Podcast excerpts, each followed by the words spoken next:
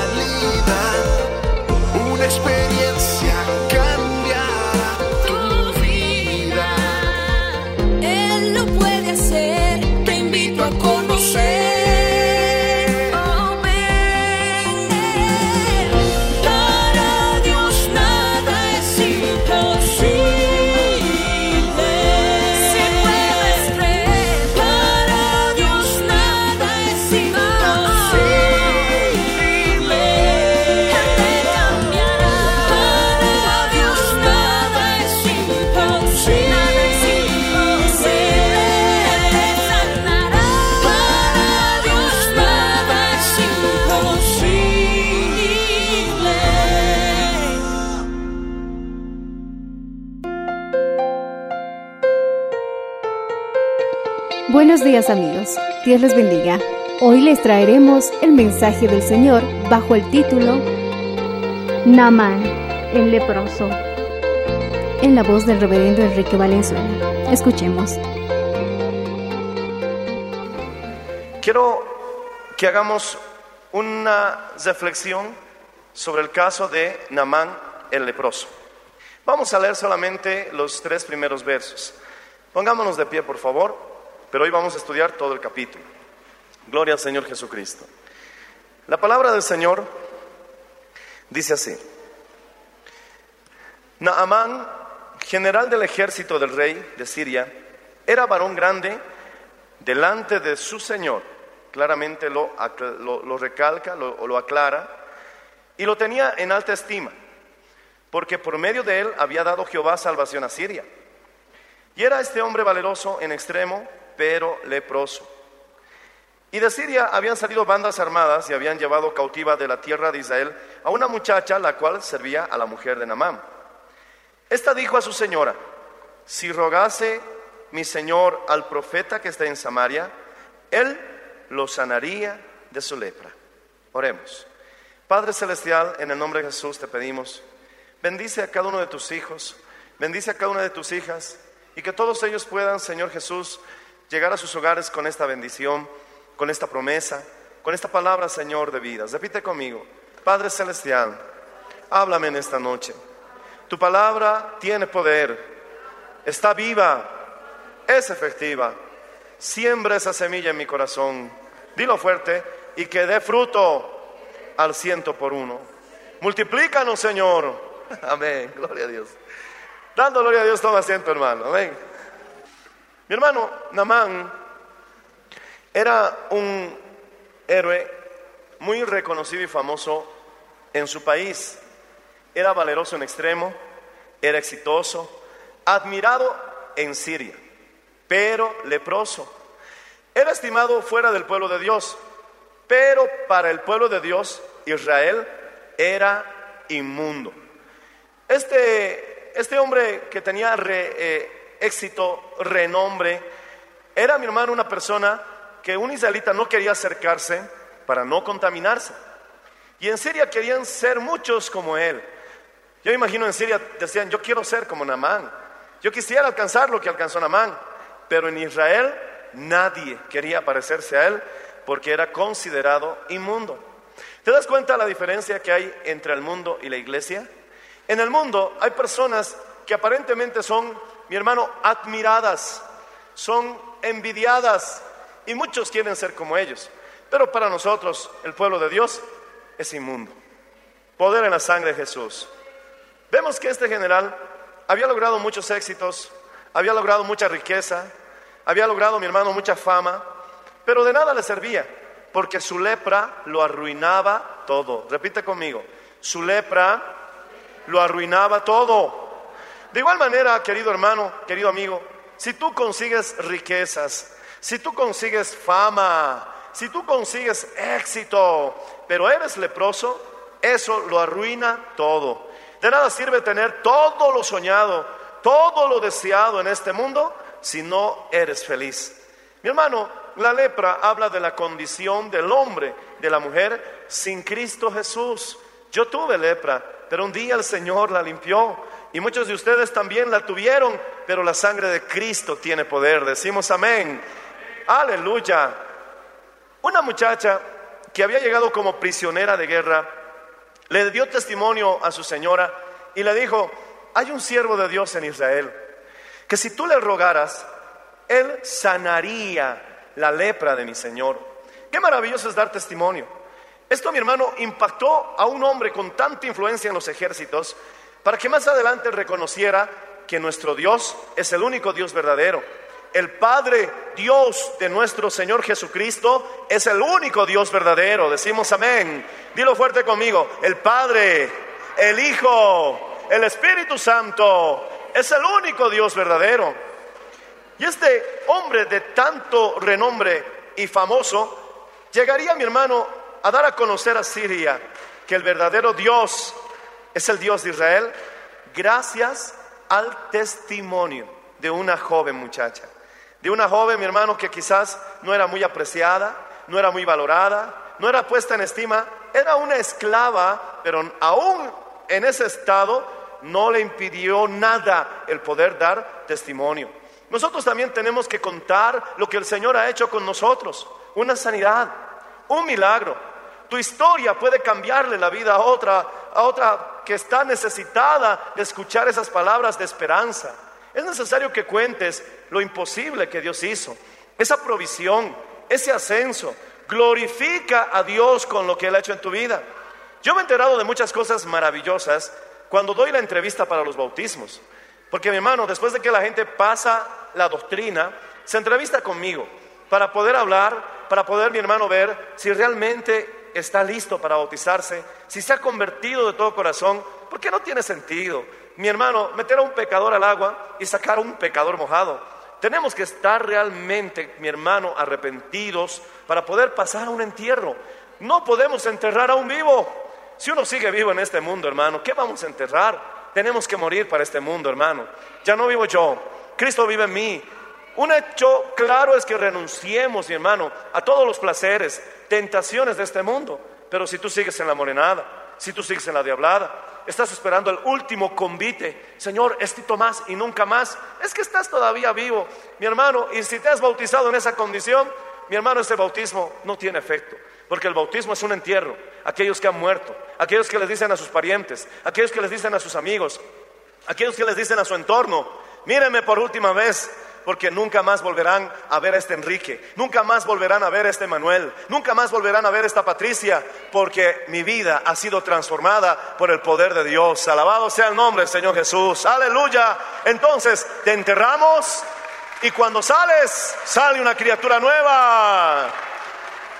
El bautismo va más allá de un simple ritualismo. Es un asunto que debemos tomar con mucha seriedad porque tiene que ver nuestra salvación.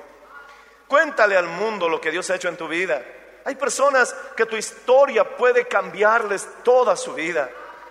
Yo me he enterado de milagros, sanidades, personas que me han dicho que en el culto el tumor ha desaparecido instantáneamente mientras oraban, mientras gritábamos alabanzas al Señor, mientras escuchábamos el nombre del Señor Jesucristo.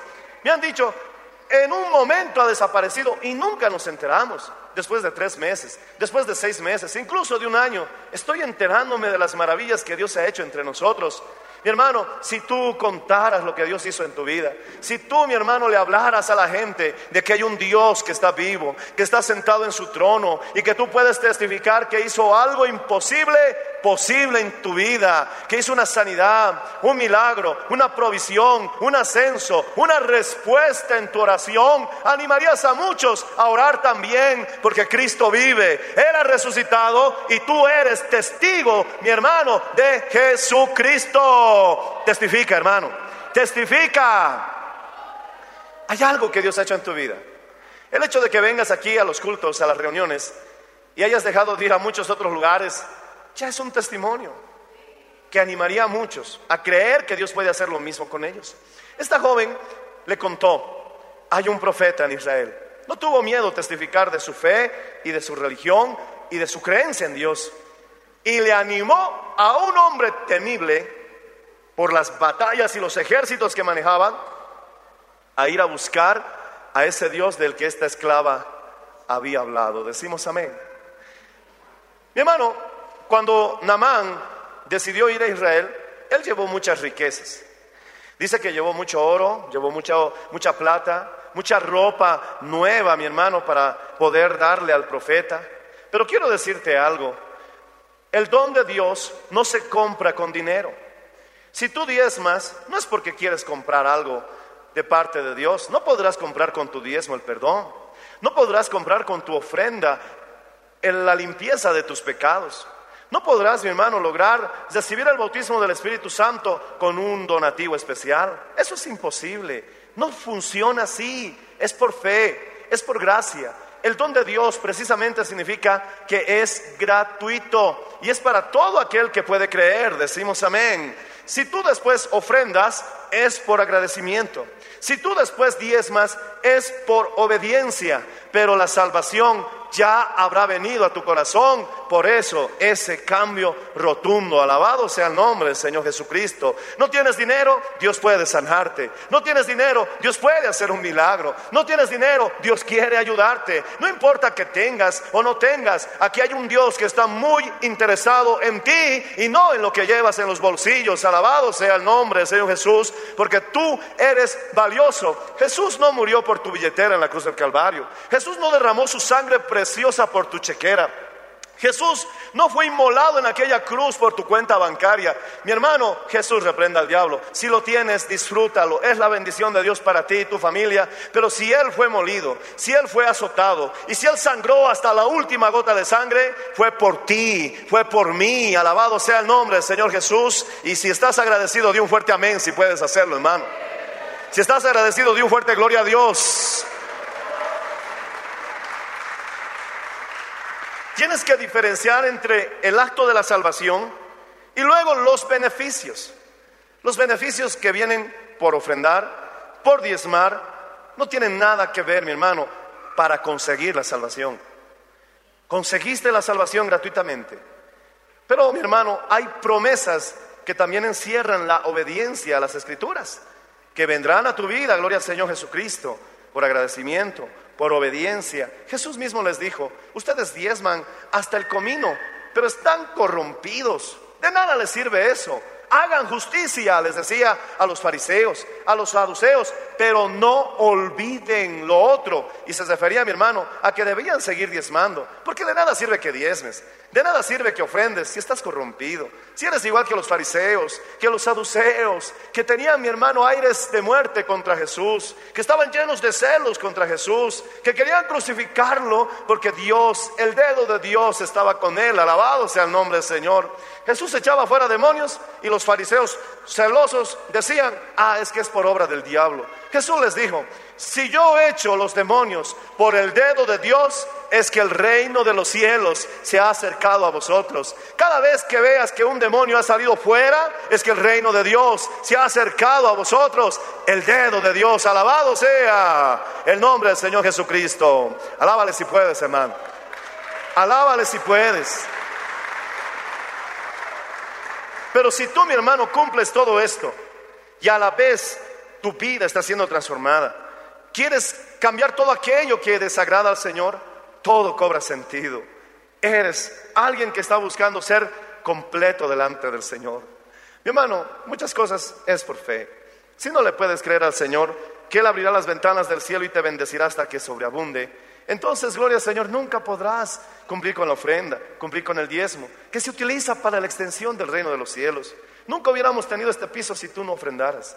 No habría ni siquiera este atril si tú no ofrendaras. ¿Cómo pudiéramos regalar, mi hermano, revistas Impacto a aquellos que están, mi hermano, desesperados en la cárcel por una palabra de esperanza si tú no ofrendaras? Oh, bendito sea el nombre del Señor. El diablo quisiera detener la obra del Señor desanimándote, quitándote la fe, haciéndote creer que vas a tener necesidad, que te va a faltar. Pero mi hermano, tú elige a quién vas a creer, o a Dios o a Satanás, que Jesús lo reprenda. El Satanás te dice te va a faltar, Satanás te dice no vas a tener. Satanás se inventa hasta doctrinas que dicen que ha caducado los diezmos. Mentiras como esas. Pero el Señor te dice, cielo y tierra pasarán, mis palabras no pasarán. Jesús dijo, no he venido a abrogar la ley, sino a cumplirla. Alabado sea el nombre del Señor Jesús. Y Él también ha dicho, trae los diezmos y las ofrendas al alfolí. Y yo abriré las ventanas del cielo y derramaré bendición sobre vosotros hasta que sobreabunde. Y mientras Dios te, te derrama bendiciones hasta que sobreabunde,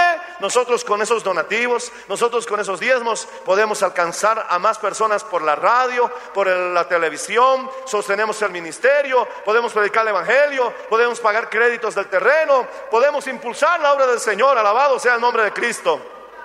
El diablo quisiera parar la obra del Señor, pero quiero decirte una cosa, la obra del Señor la sostiene Dios mismo. Si tú no lo haces, Dios se buscará otro, pero esta obra es de Dios y Dios la sostiene. Si quieres el privilegio para participar en esto, involúcrate en obediencia y en amor y en fe a Jesucristo y goza los beneficios. Oh alma mía, bendice a Jehová, dilo conmigo. Oh alma mía, bendice a Jehová, dilo otra vez. Oh alma mía. Bendice a Jehová, dilo fuerte y no olvides ninguno de sus beneficios. Alaba al Señor si puedes creerlo, hermano. Con un aleluya, con un gloria a Dios. Es el mejor seguro. Créele a Jesús. Créele a Jesús. Hazlo entre tú y Dios. Y que lo demás ya no te preocupe. Hazlo entre tú y Dios. Mantén en tu conciencia que estás cumpliendo con Él. Y simplemente espera el cumplimiento. Dios lo hará. Dios lo hará. Y el que lo crea, que goce de los beneficios. Esta muchacha logró, mi hermano, mover a su Señor por su testimonio.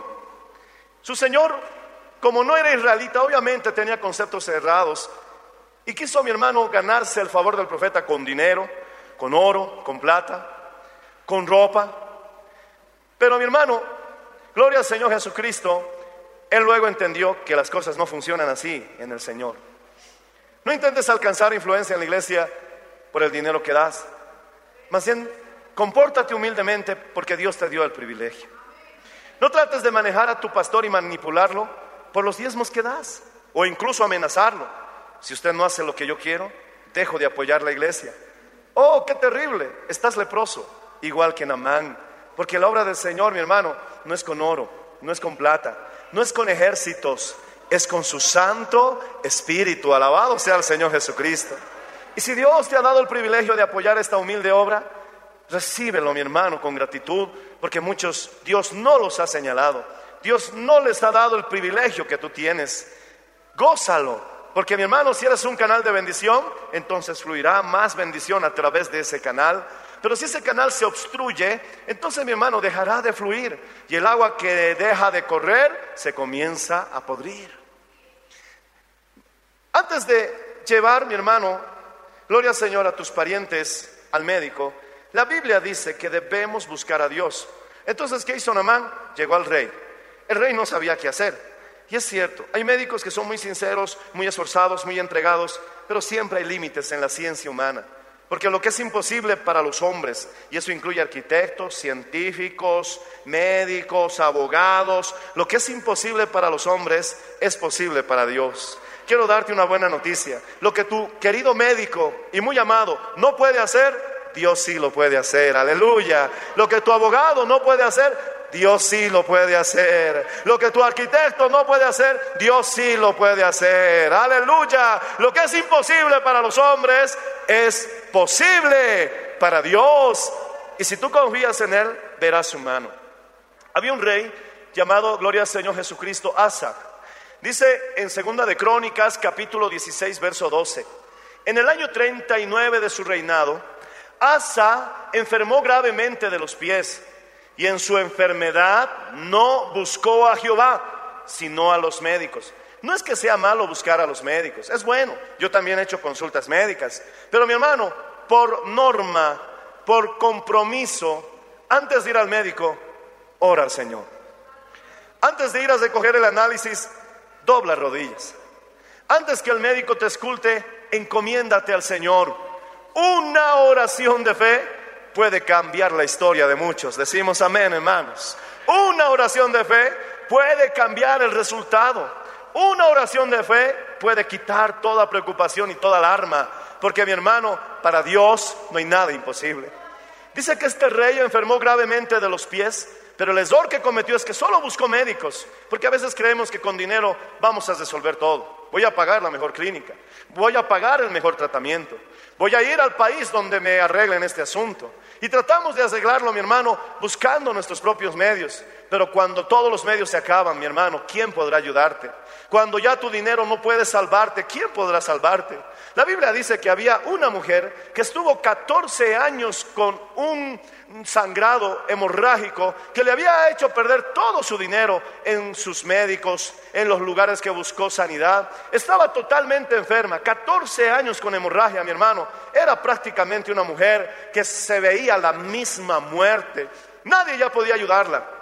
Había gastado todo su dinero, había gastado todos sus recursos.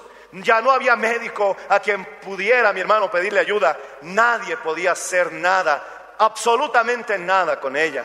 Quiero decirte, mi hermano, si ya nadie te puede ayudar, hay alguien quien puede hacerlo. Si ya nadie te puede curar, hay alguien que puede hacerlo. Si hay algo que ya no puede solucionar, hay alguien que puede hacerlo. Su nombre, Jesús. Oh, dilo fuerte conmigo. Su nombre, Jesús. Su nombre, Jesús de Nazaret. Alabado sea el Señor. Él sí puede. Bendito sea el nombre del Señor Jesús. Esta mujer escuchó que Jesús andaba por ahí. Y quiero decirte, Jesús anda por aquí. Si tú le alabas y si tú pronuncias su nombre con todo el corazón, Él vendrá a ti.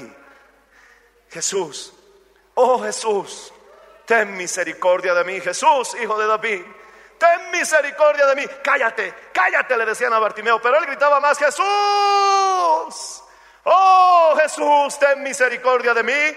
Y entonces se dio la vuelta el maestro y le dice, tráiganlo. ¿Qué quieres? Oh, mi hermano, y recibió un milagro. Tú también invocas su nombre. Invoca su nombre hasta que Él se acerque a ti y te diga, ¿qué quieres? Cercano está el Señor para con aquellos que le invocan. ¿Quieres tener cerca al Señor? Llámale. Esta mujer escuchó que Jesús andaba por ahí y en su debilidad y en su prohibición, porque estaba totalmente prohibido que una mujer con hemorragia se acercara a grupos de hombres. Ella al final se arriesgó, no importa, es mi última opción. Si me matan, que me maten. Si me apedrean, que me apedreen. Pero nada ni nadie va a impedir, aunque sea arrastrándome, llegar a tocar el borde, aunque sea solamente el borde de su manto. Y ella entonces con esa determinación la gente le empujaba, algunos le reconocían y se apartaban para no contaminarse. Quizás tú te has sentido así, rechazado, mi hermano, humillado, te han hecho a un lado, no te han, no te han invitado a participar, no importa, no importa, que todo el mundo te rechace, que todo el mundo, mi hermano, te critique, que todo el mundo te señale, pero Jesús dice, Jesús dice, el que viene a mí, yo no le echaré fuera. Alabado sea el Señor. Es más, Él te dice, venid a mí, venid a mí, todos los que estáis trabajados y cargados, venid a mí, yo os haré descansar. Esta mujer que ya no pudo hacer nada, tocó el manto del maestro y al instante sintió la sanidad. Su sangrado se detuvo. Jesús mismo dijo, alguien me ha tocado. Pedro le dice, maestro, todos te empujan. Pero Jesús dijo, ha fluido poder de mí. Y cuando vio a la mujer, le dijo, mujer, tu fe te ha salvado. Quiero decirte también lo mismo a ti. Cree, ten ánimo, ten entusiasmo. Esa fe también te salvará. Bendito sea el nombre del Señor Jesucristo. No vivas deprimido, no vivas desanimado, no esperes lo peor. Eso no salva. Vive, mi hermano, con optimismo. Levántate como creyente. Aspira a creer que vendrán mejores días. Atrévete a declarar lo que saldrás de esa deuda. Atrévete a declarar que te levantarás, mi hermano, de esa caída. que vencerás esa tentación, que llegarás a ser ese hombre, esa mujer que dentro de ti anhela agradar a Dios, que rechaza las tentaciones de este mundo, que será transformado por el poder del Espíritu Santo. Anímate a declararlo, bendito sea el nombre del Señor, y te aseguro que llegará ese momento en que el Señor también te dirá, lo lograste, lo alcanzaste, tu fe te ha salvado, alabado sea el nombre del Señor Jesucristo, alábale si puedes, hermano. Esa es la voluntad de Dios para tu vida. Eso es lo que Dios quiere para ti. Esa fe te va a salvar, pero cuesta mantenerla. Pero pongamos nuestra partecita, un poco de voluntad, y tu fe también te salvará. No importa la circunstancia, no importa el desierto, hay una tierra que fluye leche y miel que te está esperando. No importa la situación que estés viviendo ahora, hay una tierra que fluye leche y miel que te está esperando. No importa, mi hermano, gloria a Dios, la batalla que estés soportando en este instante, hay una victoria que te está esperando. Oh, gloria al Señor. Mujer, tu fe te ha salvado. Entonces, bendito sea el nombre del Señor. Este hombre, Namán, gloria a Jesucristo, fue enviado a la casa de Eliseo. Eliseo le dijo al rey, rey, no se aflija, porque está con tanto escándalo, mándelo a mi casa. Y Naamán verá que hay Dios en Israel y que hay profeta en esta tierra. Oh, gloria al Señor Jesucristo. El rey estaba, mi hermano, totalmente turbado. Yo no puedo hacer nada. Es que es cierto, lo que el hombre no puede hacer, Dios sí puede. Entonces vino a la casa de el profeta Eliseo. Y el profeta Eliseo no salió a recibirlo. Tratemos de entender por qué el profeta Eliseo no recibió a Naamán. Mira el verso 10, capítulo 5, verso 10 de Segunda de Reyes. Segunda de Reyes, capítulo 5, verso 10 dice, entonces Eliseo le envió un mensajero diciendo, ve y lávate siete veces en el Jordán y tu carne se restaurará y serás limpio. Este mensajero no fue Gese. Este mensajero no fue Eliseo. Mi hermano, no salió Eliseo a recibirlo porque Namán era leproso y Eliseo no quería contaminarse. Qué maravilla aquellos hombres y mujeres que siempre tienen cuidado de no contaminarse. Porque es fácil contaminarse con la internet. Es fácil contaminarnos con lo que hablamos. Jesús mismo dijo, no lo que comes contamina al hombre, es lo que hablas lo que contamina al hombre. No es lo que entra por la boca del hombre lo que te contaminará, es lo que sale de tu boca lo que contaminará al hombre. Debemos tener cuidado, mi hermano, como Eliseo, de no contaminarnos. Él dijo, yo no puedo salir a contaminarme y no voy a mandar a ninguno del pueblo de Dios a que se contamine. Y mandó un mensajero. Antiguamente había, mi hermano, la costumbre de enviar un mensajero extranjero para esta clase de asuntos que no solían traer honra.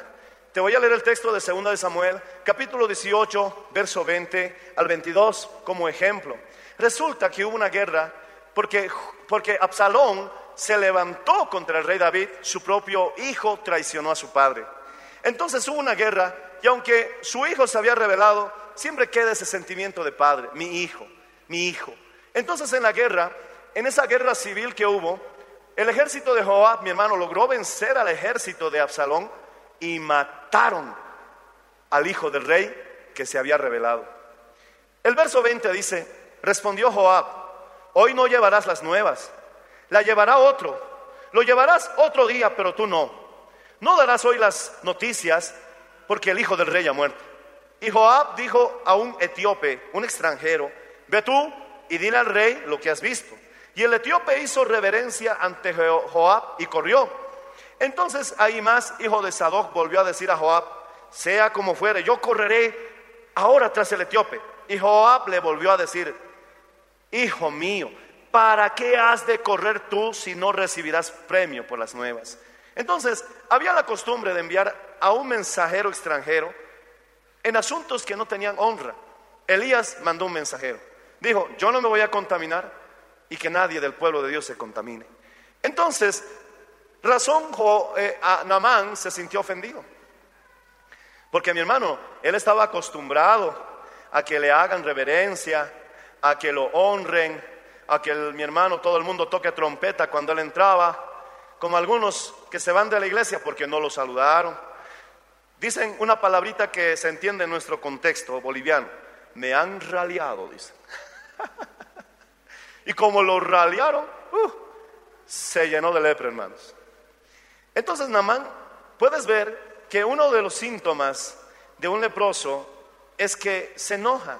En el verso 11 dice que Naamán se enojó al ver que no le dieron las honras que él estaba acostumbrado, ni el profeta salió a recibirlo.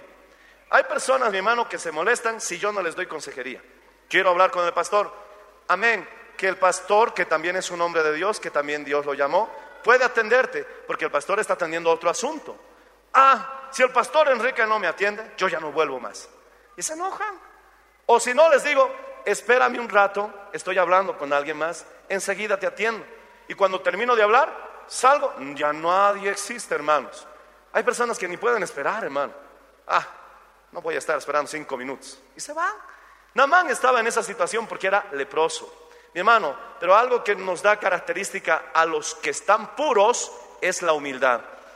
¿Quién más puro que Jesús?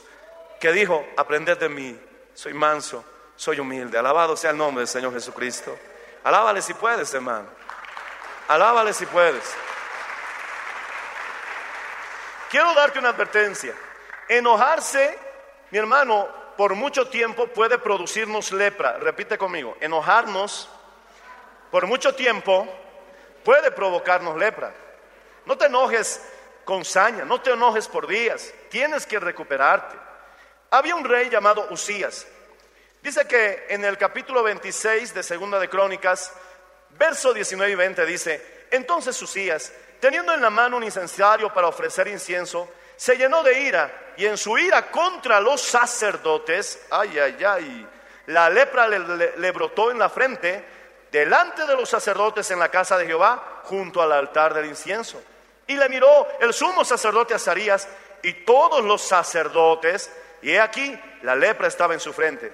E hicieron salir apresuradamente de aquel lugar al rey, y él también se dio prisa a salir porque Jehová lo había herido. Mi hermano, enojarse, mi hermano, injustamente contra un sacerdote que te está, que te está exigiendo lo justo, puede producir lepra en tu vida. ¿Cuál fue el problema de este rey? Usías quiso ofrecer incienso como sacerdote, pero él era rey. Quiso ofrecer sacrificios como sacerdote, pero él era rey. Estaba usurpando funciones que Dios no le había dado. Es como si alguien dijera, yo quisiera, mi hermano, sacarme, qué sé yo, las ofrendas de la folí, pero no eres sacerdote, no eres el pastor de la iglesia quien está a cargo de la administración de esto. Usías usurpó funciones. Y entonces los sacerdotes le reclamaron y le dijeron, rey, a ti no te toca ofrecer incienso. Y el rey se enojó. Y entonces, ¡pa! le brotó la lepra en la frente. Ten cuidado, hermano. Si un siervo de Dios te está exhortando, te está, mi hermano, enseñando lo que es justo y tú te enojas, cuidado, no vayas a terminar leproso, hermano. Eso fue lo que le pasó a este rey Usías. Tenemos que tener, mi hermano, cuidado. Ahora, pero hay que tener también discernimiento. Porque el hecho de que alguien se llame pastor no es, mi hermano, sinónimo de que debas temerle. Porque hay muchos pastores falsos, como falsos profetas, que utilizan su cargo para manipularte. Vamos a ver eso enseguida, para aprovecharse de ti. La Biblia dice, por sus frutos los conoceréis. Si es un adúltero, si es un borracho, si es un hombre pecador, no importa que se llame pastor, obispo, reverendo, mi hermano, no lo respetes. Alabado sea el nombre del Señor Jesucristo, porque los pecadores no se levantarán en la congregación de los justos. Alaba al Señor si puedes hacerlo, hermano. Él vive para siempre. Vamos terminando. El profeta le dijo, zambúllate siete veces en el Jordán. Era una prueba de humildad. Mi hermano, muchas veces Dios nos manda a hacer cosas pequeñas que despreciamos, pero detrás de esos trabajos pequeños está una gran bendición. Por ejemplo, su, siervo le dijo a Anamán, Señor, si el profeta te hubiera mandado a hacer algo difícil, ¿no lo hubieras hecho? Hay personas que están dispuestos a hacer cosas difíciles.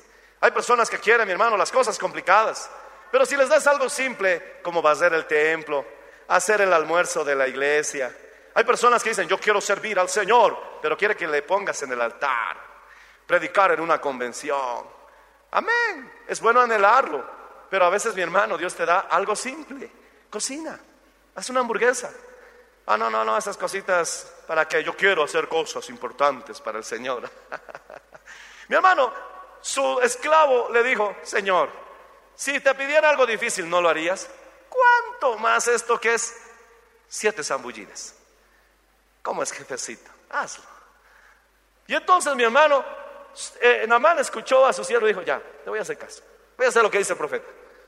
Y al obedecer mi hermano algo simple, detrás le estaba esperando una gran bendición. Fue sanado. David, Saúl, son ejemplos de lo que Dios puede hacer, mi hermano, detrás de un trabajo simple. Te doy un ejemplo. Su padre le pidió a Saúl, se perdieron unas mulas, ¿puedes ir a buscarlas? Y Saúl, obediente a su papá, salió a buscar unas mulas, un trabajo simple, ¿y qué encontró? Un reino. Isaí, el papá de David, le dijo, hijito, ¿puedes llevar pan y queso a tus hermanos? Están en la guerra, lleva esta bolsita de grano tostado, llévaselos a tus, a tus hermanos. David podría haber dicho, pero papá, ¿no te olvidas que Samuel me ungió con aceite del cuerno del profeta para que yo sea el próximo rey? ¿Cómo me mandas a, llevar pan con queso? Esas cosas ya no son para mí. Mándame a cosas complicadas porque soy el nuevo ungido. No, David no reaccionó de esa manera. Le dijo su papá, lleva este pancito, este quesito a tus hermanos. Lee la historia, es literal. Y David humildemente agarró el pan, el queso, el, grano tostado y lo llevó, mi hermano, a la guerra. ¿Y qué le esperaba detrás de ese pan? ¿Qué le esperaba detrás de ese delivery? Alabado sea el Señor Jesús. ¿Qué le esperaba detrás de esa encomiendita? Mi hermano, una gran victoria derrotaría, derribaría a Goliat. Tú no sabes qué hay detrás de esa escoba. Tú no desprecies lo que hay detrás de ese niño, lo que hay detrás de ese pandero, lo que hay detrás de ese trabajo simple. Mi hermano, Eliseo mismo estaba arando la tierra cuando recibió el llamado a ser profeta. ¿Qué cosa simple estás haciendo y no lo quieres hacer porque crees que eres mucha cosa para hacer eso? Te estás perdiendo derribar a Goliat. Te estás perdiendo encontrar un reino. Te estás perdiendo recibir el manto de Elías. Detrás de las cosas simples y pequeñas puede estar la gran bendición que estás esperando. Alaba al Señor si lo entiendes, hermano. Oh, Jesús vive. No desprecies el trabajo humilde. No desprecies los pequeños inicios. No desprecies el trabajo sencillo que estás realizando ahora. No sabes la bendición que está detrás de esa humilde tarea. Naamán fue sanado. En el verso 15, ahora Eliseo no mandó un mensajero. Él personalmente salió a encontrarse con este hombre. ¿Por qué? Porque ya estaba limpio. Naamán quiso darle dinero, quiso darle ropa. Eliseo no lo aceptó. Porque es donde Dios. Mi hermano, no puedes comprar la sanidad. No puedes, mi hermano, comprar el milagro. Tienes que recibirlo gratuitamente. Y si luego quieres ofrendar, no es que estás comprando nada, es un acto de gratitud. Y si vas a diezmar, no es que estás comprando nada, es un acto de obediencia. Alabado sea el nombre del Señor Jesús.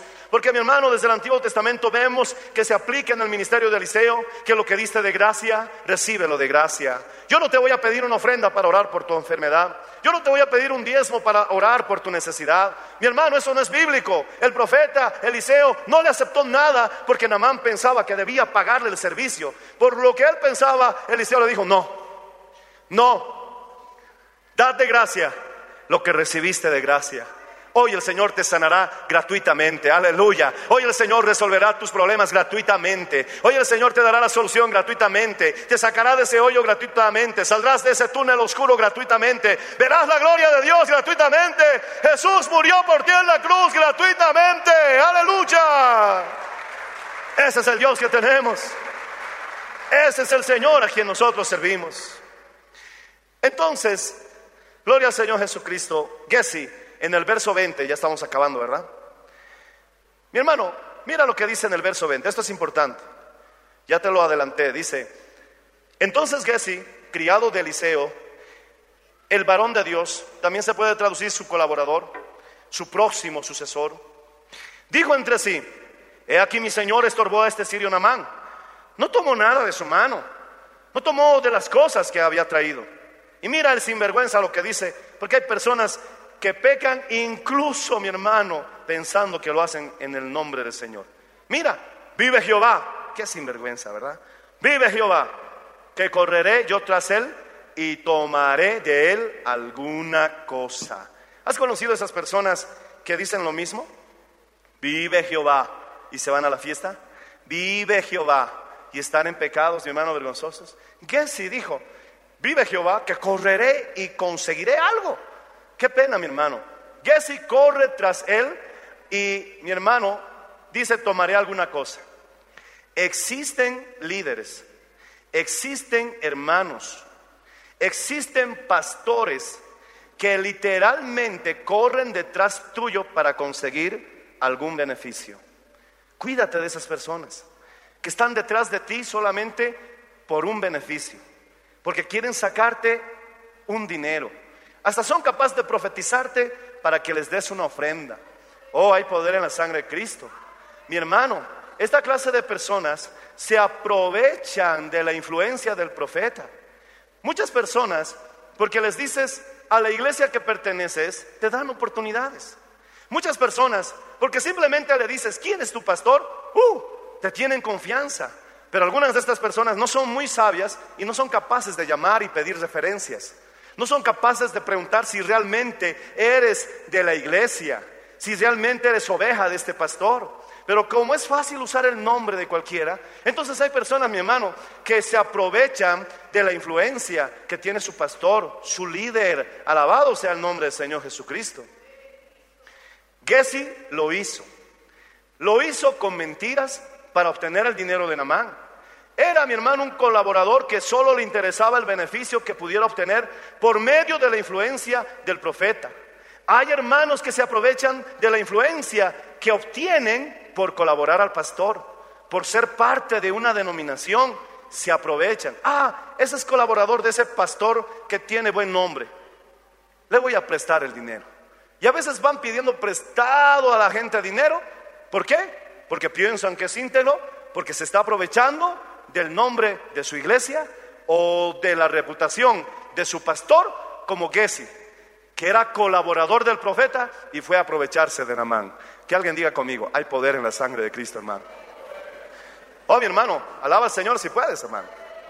Alaba al Señor si puedes. Y te piden dinero y Namán pensó que era Elías quien estaba pidiendo el dinero. Pero en realidad, mi hermano, era Gessi el mentiroso. Ten cuidado, ten cuidado, porque hay muchas personas que piden y algunos piensan que el pastor los ha mandado cuando el pastor nunca los mandó. Quiero decirte una cosa, yo jamás, jamás mando a nadie a pedir dinero. Llámame, pregúntame, no seas mi hermano presa fácil del engaño. Y no todos los que dicen que son del movimiento son del movimiento. Y no todos los que son del movimiento yo los recomendaría. Alaba al Señor si puedes hacerlo. Oh, gloria a Dios. Alaba al Señor si puedes hacerlo. Judas hizo lo mismo. Traicionó a su maestro por unas monedas de plata. Luego mintió mi hermano a Dios. Mira el verso 25. Qué sinvergüenza, ¿verdad? Terminemos. Ponte de pie. Dice: Corrió Gessi y le dijo a Namán: Mi siervo, mi señor me ha dicho. Namán le dice a Gessi: ¿Qué pasa? ¿Todo bien? Mi señor ha dicho, mentiroso, tu señor no ha dicho nada. Mi señor ha dicho, han llegado visitas, ¿puedes darme algo de dinero y ropa para ellos? Y Namán feliz, agradecido porque Dios lo ha tocado, porque Dios hizo un milagro, le dice, toma, te doy el doble de lo que pides. Incluso tuvieron que ayudarle a cargar el dinero. Y luego Gessi fue y lo escondió. No vaya a ser a que tú pienses que estás dando para la obra de Dios y en realidad estás dando para el bolsillo de Gessi. No vaya a ser a que tú pienses que estás apoyando al siervo de Dios cuando simplemente se están aprovechando de ti. Ten discernimiento. Mi hermano, muchos no te van a predicar esto, pero aquí está el Señor y está el Señor hablando. Será por algo, hermano. Debe haber un Gessi por ahí, mi hermano, que se va a ganar esta noche una lepra. Decimos amén, hermano. Alaba al Señor si puedes hacerlo, hermano. Alaba al Señor si puedes hacerlo. Jehová, Jehová ha dicho cuando Jehová no dijo nada. El verso 25 dice, y entró Gessi y se puso delante de su señor. Y Eliseo le dijo, ¿de dónde vienes, Gessi? Y él le dijo, tu siervo No ha ido a ninguna parte. ¿No estabas en el culto? No, yo estaba. ¿A dónde has salido? No he salido. ¿Por qué no vienes a los cultos? Siempre bien, siempre vengo. No falto. Claro, como el pastor está ciego, hermano. Gracias a Dios, tengo una vista de águila, hermanos. Antes usaba lentes gruesos, pero ahora nada. Te veo hasta lo que me haces muecas. veo el grano de tu nariz. Gessi, Gessi, ¿por qué mentiste, Gessi? Entonces Eliseo le dijo, ¿no estaba yo también allí? ¿No estaba allí mi corazón cuando el hombre volvió de su carro a recibirte? Gessi, ¿es tiempo de tomar plata? Gessi, ¿no es más bien tiempo de que te prepares? Pero Gessi, ¿es tiempo de tomar plata?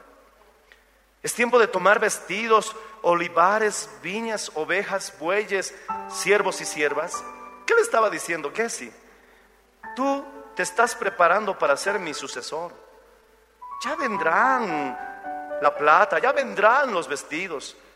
Vendrá el tiempo de las viñas, las ovejas, los bueyes, pero ahora es tiempo de que te prepares para ser el próximo profeta. ¿Qué sí? ¿Es tiempo para esto? ¿Para tomar plata, ovejas, bueyes? ¿Qué sí? ¿Por qué no discerniste el llamado que Dios te ha dado? Judas, fuiste llamado a ser apóstol. ¿Qué sí? Por tanto, la lepra de Namán se te pegará a ti y a tu descendencia para siempre. Y Gessi salió delante de Eliseo, leproso, blanco como la nieve. Qué pena, hermano. Pedro le dijo a Zafira, le dijo a Ananías, ¿por qué, consisto, por, qué has, ¿por qué te has puesto de acuerdo con tentar al Espíritu Santo? No le has mentido a los hombres, le has mentido a Dios. Y Gessi salió leproso, blanco como la nieve. La lepra de Namán se vino sobre Gessi. Si la lepra es pecado, y si era el pecado de Namán, qué tremendo que Dios haga culpables a otros por mentirosos del pecado, mi hermano, de otras personas. Demandaré su sangre de tus manos.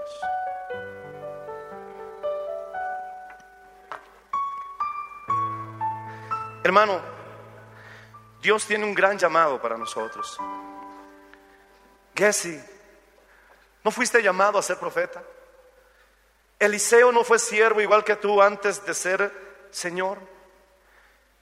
¿No fue Eliseo el colaborador de Elías? Gessi, tú eras el sucesor. Judas, tú eras el embajador, el llamado a ser apóstol de Jesucristo. ¿Por qué lo cambiaste por vestidos? ¿De qué te servirá ahora el oro, la plata, la lepra?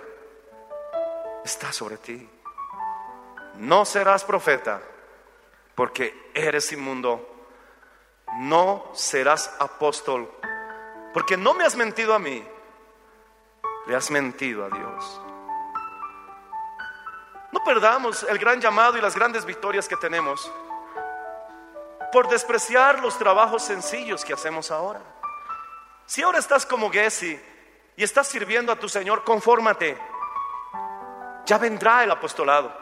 Ya vendrá el ministerio profético. ¿Qué acaso Jesús no confirmó estas palabras diciendo, el que sirve a profeta, recompensa de profeta recibirá? ¿Qué acaso mi hermano si no iba a recibir la recompensa del ministerio de Eliseo? Pero se lo perdió. ¿Por qué?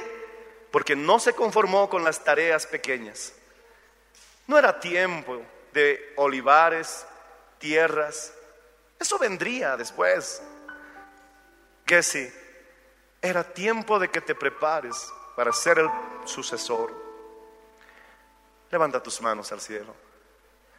¿Por qué desprecias hacer una hamburguesita en la iglesia? ¿Por qué desprecias, mi hermano, va a ser el templo de Dios?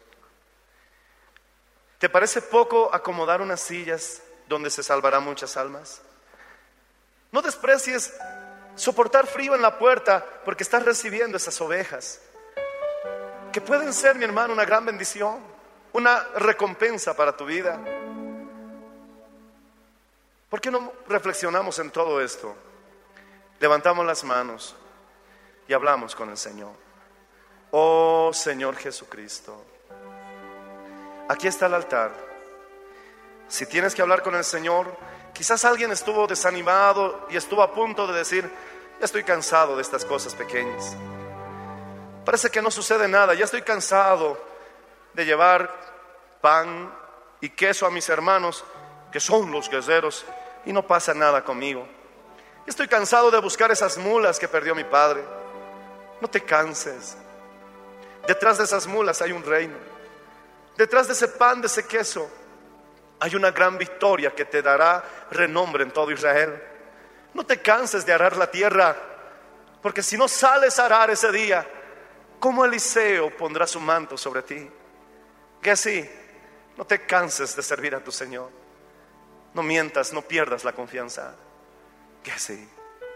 Hay alguien que quiere venir a hablar con el Señor y decirle, Señor, ayúdame a ser fiel en lo poco para que tú me pongas sobre lo mucho. El altar está abierto, pasa, ven, ven a hablar con el Señor, cualquiera sea tu necesidad, cualquiera sea tu situación. ¿Habrá alguien que quiere pasar a orar? Voy a hacer el último llamado. ¿Hay alguien que quiere pasar a orar? Voy a orar por tu vida. Voy a orar por tu vida, alabado sea el Señor. Si estás enojado, si estás queriendo dejar las cosas pequeñas, no desprecies los comienzos, no desprecies la semilla de mostaza. Oh Señor Jesús, Padre Celestial, te pido Señor Jesucristo que animes a mis hermanos a continuar fieles. Te pido Señor Jesucristo que ayudes a mis hermanas a que no se desanimen. Quizás solamente han estado haciendo tareas pequeñas en la iglesia. Que sigan fieles, que lo sigan haciendo. Ya vendrá tu recompensa, dice el Señor. Pero no permitas que esto se pierda porque desesperaste. Ya vendrá tu recompensa. Oh, cuánto tiempo he orado y no me responde el Señor. Sigue orando. ¿Cuánto tiempo le he pedido al Señor y no pasa nada? Sigue esperando. ¿Cuánto tiempo más seguirá con estas tareas simples? Ten paciencia. Detrás de esa tarea está tu victoria, está tu reino, está tu llamado, está tu ministerio. Así dice el Señor, con paciencia alcanzaréis las promesas. Y ciertamente sé fiel, sé fiel hasta el final. Yo te daré la corona, dice el Señor, yo te daré la corona. Tu negocio se levantará, alcanzarás la prosperidad con la que sueñas, te recuperarás de esa enfermedad, tu hijo se convertirá a Cristo, no te rindas, tu esposo llegará a los pies de Cristo, tu esposa será también transformada, no te rindas, verás la gloria de Dios en tu familia. Sigue, sigue, aunque sea pequeño lo que haces, aunque parece que todos te desprecian, tu testimonio podrá influir en naciones, aunque parezca que solamente seas una sierva, un pequeño hombre entre muchos, cuenta lo que Dios hizo en tu vida. Y Namán vendrá a buscar al rey, al Dios de Israel, y todos hablarán de su gloria, porque tu milagro fue el canal para un milagro más grande. No te rindas, no te rindas, dice el Señor, yo traeré a tu hijo a mis pies. No te rindas, dice, yo también tengo un hijo y sé que es amarlo.